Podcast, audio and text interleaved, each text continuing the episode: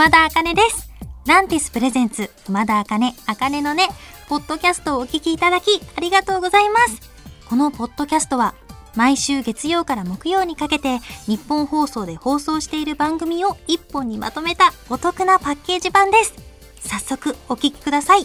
どうぞ。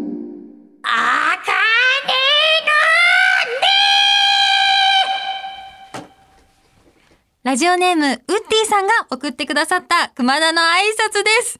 ドラゴンボールのカメハメハ風にお願いしますとのことでした。全力で 全力でやり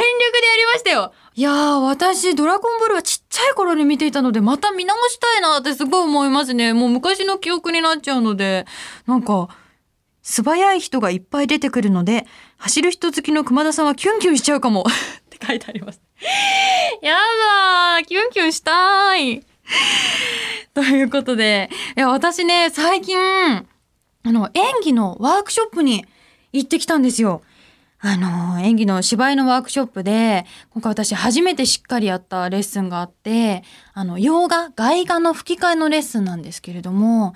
あの、その場でね、タイムって言って、本当に映画を流しながら、上で秒数がカウントされるんですよ。で、これは何分何秒から話し始めるセリフだっていうのを台本に最初にメモしていく時間をとって、で、その場で、あの、芝居をする、して、先生に見ていただくっていうワークショップだったんですけど、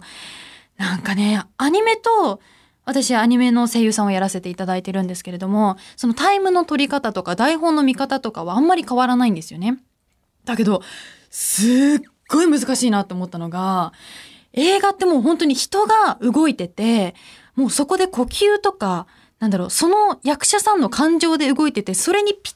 たり、あの、吹き替えて合わせなきゃいけないんですよ。だから人って、こう、例えば泣くシーンだったりしたら泣いてる時におえつがあったりするじゃないですか。ってなってて、その時に肩も動いたりして、肩が動いている時って、肩が動いてるからこそ出る息の音とか、そういうのをしっかりやらないと不自然になるんですよね。で、それにただただ、あの、息芝居を合わせるだけでもまたおかしくて、息芝居を合わせながらも感情も寄せなきゃいけない。だからすっごい一気に考えることが多いんですよ。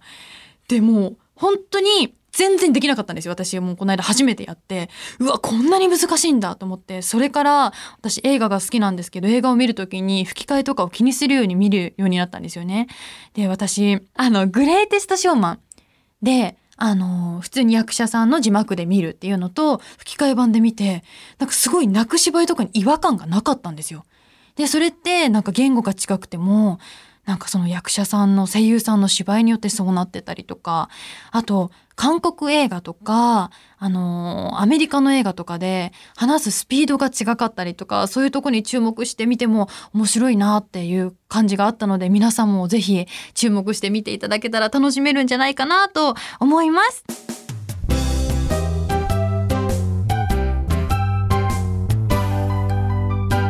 こんばんは、熊田茜です。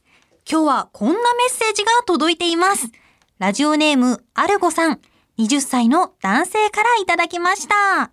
先日、街で久々に会った中学の友達が髪を金髪にしていました。僕も大学生になったら髪を染めるつもりだったのに、なんとなく勇気が出ずそのままにしていました。熊田さんはやってみたいけどまだやっていないことってありますか？あーメッセージありがとうございます。わかります。これね、全く同じことです、私。髪染めたいなーってすごく思ってて、私すごいあの、生まれつき地毛が明るくて、結構黒髪というよりは茶髪に近い髪色なのでよく染めてるってあの思われることがあるんですけど、一回も染めたことがなくて、なんか染めたいのわかります。私すごいなんか読んだ漫画とか見た映画とかに感化されやすいんですよ。でね、私ご近所物語っていう漫画がすっごく好きで、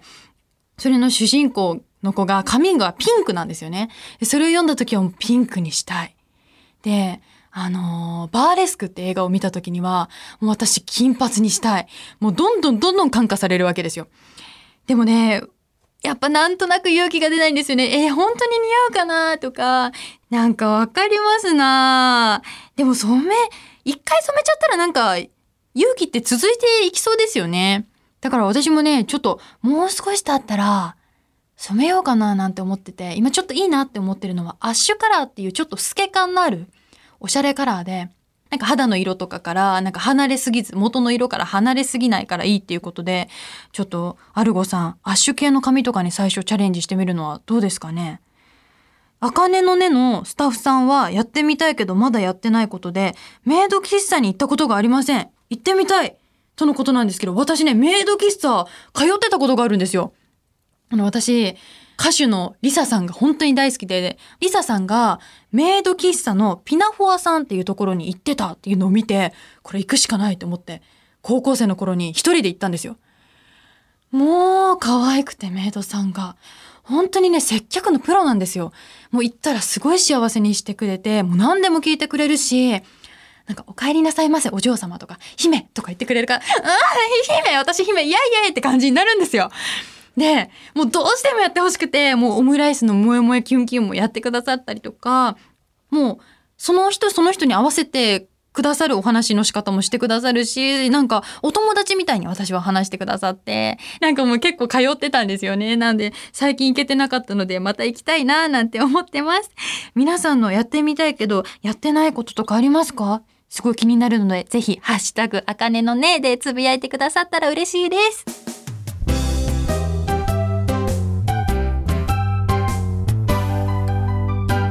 ばんは、熊田あかねです。今日はこんなメッセージが届いています。ラジオネーム、なぴこさん、15歳の女の子からいただきました。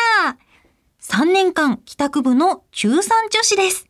高校に入ったら何かスポーツをやろうと思いますが、おすすめの部活ってありますか？ということで、メッセージありがとうございます。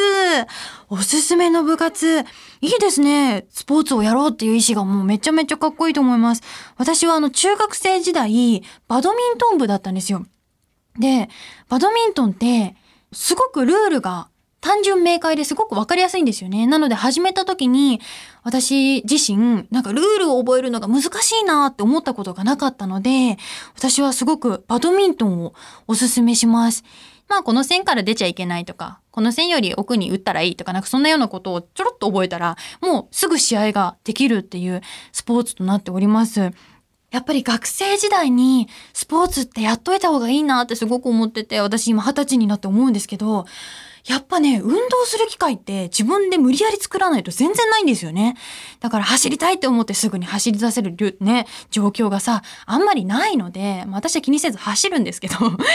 あの、なんであと体力もつくんですよ。なんかスポーツのいいなって思うのは、私ね、ぶっちゃけ筋トレってあんまり好きじゃなくて。でも、体力つけてみんなの前で歌う時にカッコつけたいから私は基本。なんか踊り切りたいから体力つけようって思ってうんしょうんしょってやってるんですけど、スポーツって、そのスポーツ自体を楽しんでる時に、勝手に筋肉がついてたり、体力がついてたりするんですよね。だから全然苦がなくて。で、特にバドミントンって、あの、羽シャトルをこうポンポンって打つ競技なんですけれども、そのシャトルが下の方とかに飛んでくるから、自然と、なんだろう、腰を下げてスクワットみたいな姿勢で足腰を使うわけですよ。で、そうすると、めちゃめちゃ足に筋肉がついたりとか、でもなんかね、ゴリゴリの筋肉じゃなくて、なんか、しゃんなりと細い筋肉がつくので、すごく女性におすすめだなと思います。あと、腕の筋肉もしっかりつくので、なんかね、将来こうスーパーに買い物行くときに、なんか根菜とか、なんか飲み物とか、こうたくさん持って帰れる力がつくので、なんかね、いいと思いますよ。すごい楽しみながらできるので。あとやっぱり、なんだろう、漫画とかでもそうですけど、なんか青春って感じがする。汗かいてみんなでやった試合勝ったとかね。あとそのスポーツを、なんだろう、部活が終わった後も、なんかプロの方の試合をテレビとか見たりして、うわ超かっこいいとか、またその、見るっていう新たな楽しみが、その後もできるので、もう、スポーツはおすすめでございます。ということで、なぴこさん、素敵な部活に出会えますように、メッセージありがとうございました。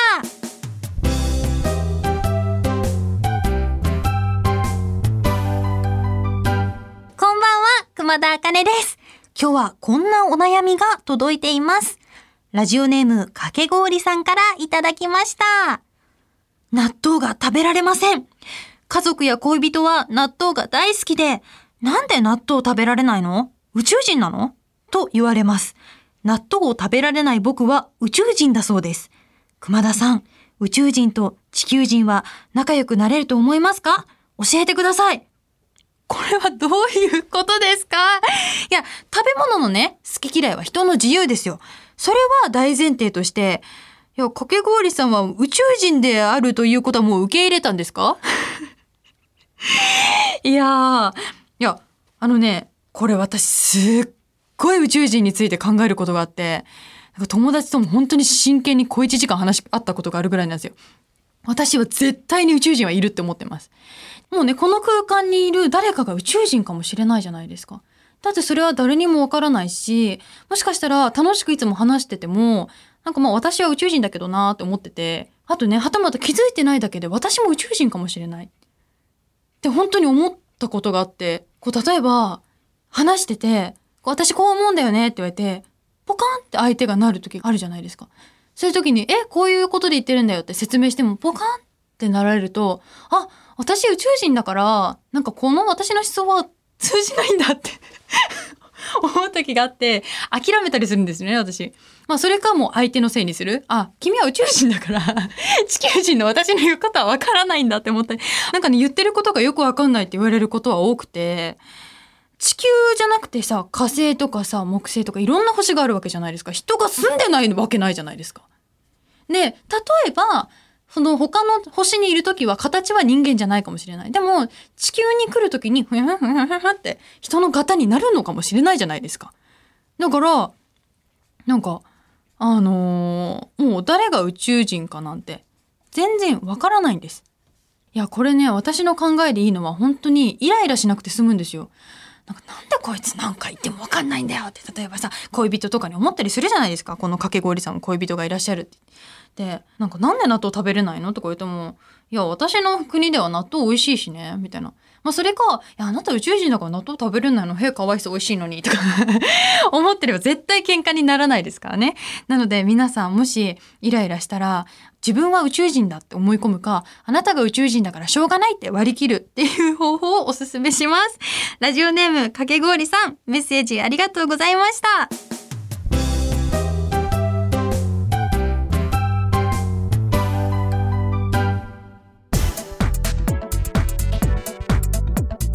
聞いていただきました。熊田あかね、あかねのね、いかがでしたか？この番組ではラジオの前のあなたからのメッセージをお待ちしています。あなたが日常で出会った格言、元気が出る言葉などを教えてください。受付メールアドレスは、あかねアットマークオールナイトニッポンドットコム、あかねアットマークオールナイトニッポンドットコム、すべて小文字で AKANE です。ツイッターは、ハッシュタグ、あかねのねをつけてつぶやいてください。最後のねは漢字の音になっております。また次回お耳にかかる日までお元気で、熊田あかねでした。まったね